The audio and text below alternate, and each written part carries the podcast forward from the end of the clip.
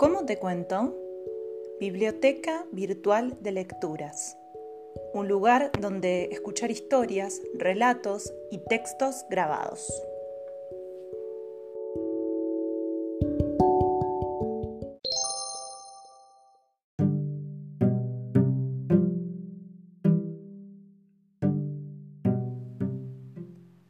Prepárate, abrí los oídos, porque estás a punto de escuchar.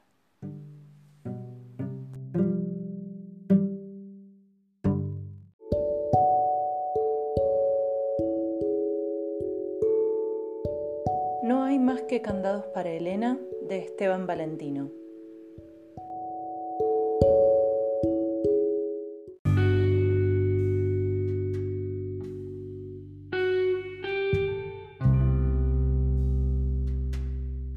Epílogo. Los dos hombres mirábamos nuestros vasos y la botella de grapa casi vacía con una mezcla de orgullo y cansancio. Los otros clientes se habían ido de a poco del bar y ya únicamente quedábamos nosotros con el silencio como aliado después de tantas y tantas horas en las que el viejo estuvo hablando, yo tomando notas y haciendo de vez en cuando una pregunta y los dos dejándonos arropar por el sencillo placer de compartir una buena historia. Me fue dada cuando yo era niño, allá en el pueblo.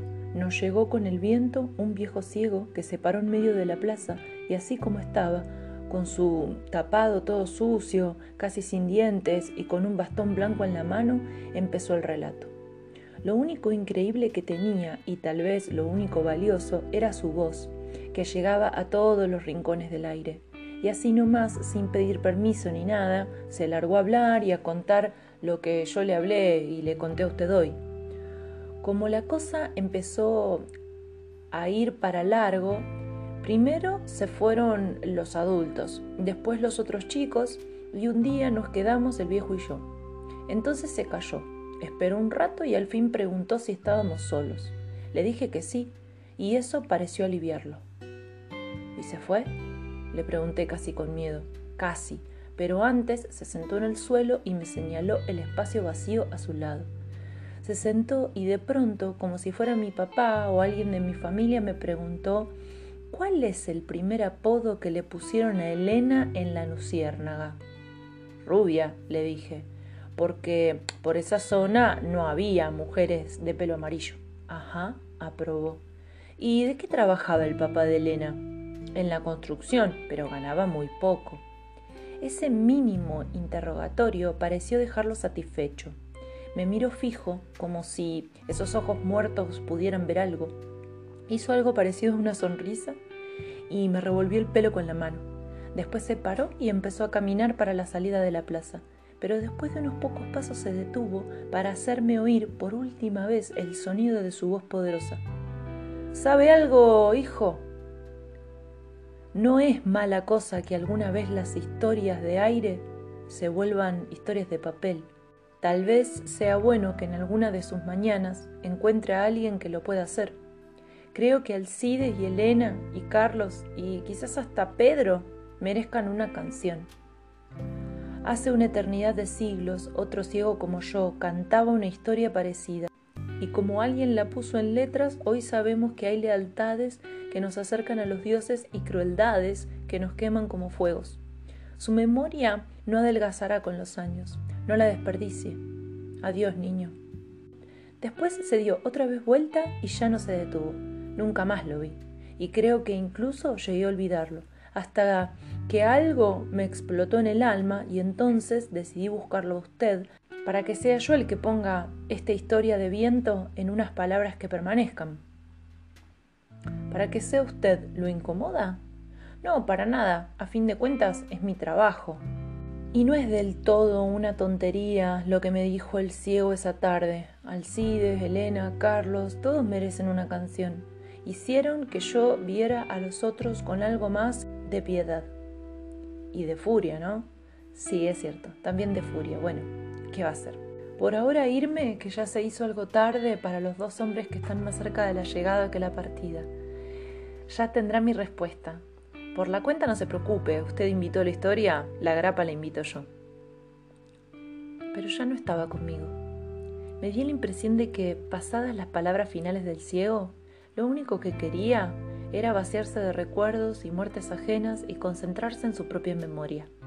Tiré un billete sobre la mesa y me alejé hacia la puerta mientras el mozo me miraba sin interés. Estaba abriendo para salir el fresco de la noche cuando su ya tan conocida voz me detuvo. Valentino, ¡eh! Valentino. Me di vuelta y lo miré por última vez en mi vida. ¿Qué pasa? le pregunté. ¿No tiene curiosidad de saber cómo terminó esto? Entonces fui yo el que le sonrió para nadie, para mí, para las respuestas que tendría que buscar, y le dije la única certidumbre que tenía en ese momento. Supongo que la puedo imaginar. Pienso que por algún tipo de engaño los sitiadores entraron a la casa y que Pedro cumplió con su palabra de muerte y que allí encontró su propio fin. Bastante cerca. Acuérdese de que Alcides no fallaba disparo con su arma. Cierto, lo había olvidado, y seguramente en la zona se recuerda todavía a una mujer de belleza inexplicable que se hizo leyenda por sus ojos sin esperanza. Si al final me decido a escribirla, me gustaría poder cerrar todo con la muerte de los dos jóvenes que sacrificaron hasta la propia vida por amor, pero ya se sabe, no todas las historias tienen un final feliz. Además, no sé si es tan importante. Eso está muy bien, alcanzó a decir antes de darle el último beso a su grapa, y repitió con el vaso apenas salido de sus labios. Muy, muy bien. Salí a la fría negrura que me esperaba. Levanté el cuello de mi abrigo y me fui caminando despacio, pensando en candados y en lealtades, en amores como torrentes, en decisiones de dioses caprichosos o de hombres que se creían dioses, y en una casa con una pared por afuera de la que, de eso estaba seguro, no quedaba nadie, ni el corral de los cerdos, tal vez algunos ladrillos desperdigados y en el fondo queda el río, unas pocas elevaciones de tierra cubiertas por el pasto.